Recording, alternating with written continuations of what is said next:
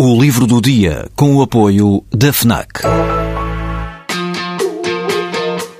Perdes a tua vez na fila, mas chegas primeiro ao último smartphone do mercado. Ignoras o que te dizem para fazer, mas ouves o que a tua playlist tem para te dizer. Não largas tudo para viajar pelo mundo, mas vais de malas e bagagens para o livro que andas a ler. Deixas o despertador tocar mil vezes, mas se ouves o hino na televisão, saltas do sofá e sentes o arrepio. Pois é, quando desligas do mundo, ligas-te a ti. Desliga-te.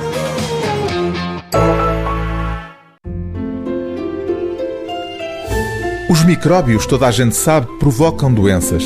A gripe, a pneumonia, a tuberculose ou a meningite são apenas alguns casos de doenças causadas por esses seres vivos a que chamamos micróbios, que estão por todo lado. Os micróbios são, portanto, nossos inimigos. Ou será que não são? Nós, os Micróbios, este fascinante livro do divulgador científico britânico Ed Young, conta-nos uma história inteiramente diferente destes seres tão ínfimos que só são visíveis ao microscópio. Para começar, eles são muitos. Basta dizer, como termo de comparação, que as nossas células contêm entre 20 mil a 25 mil genes, mas estima-se que os micróbios no nosso interior sejam 500 vezes mais.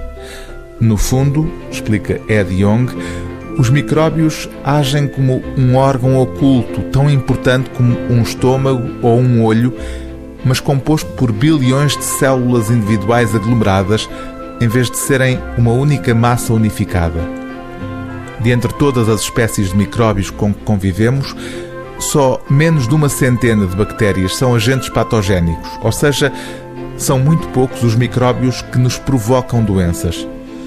Mais importante ainda é o papel determinante dos micróbios para a vida tal como o conhecemos.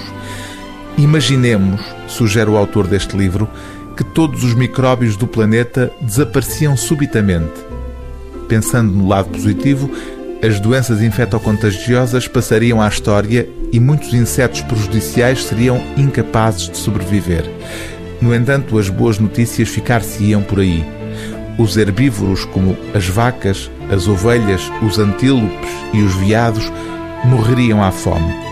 As grandes manadas das pradarias africanas desapareceriam. Mas não só.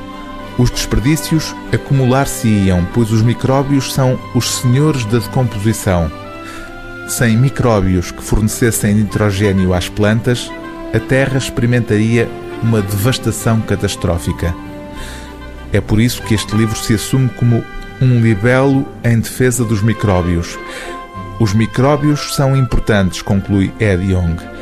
Ignorámo-los, receámo-los e odiámo-los, chegou à altura de os estimar, pois a compreensão da nossa biologia ficará drasticamente empobrecida se não o fizermos.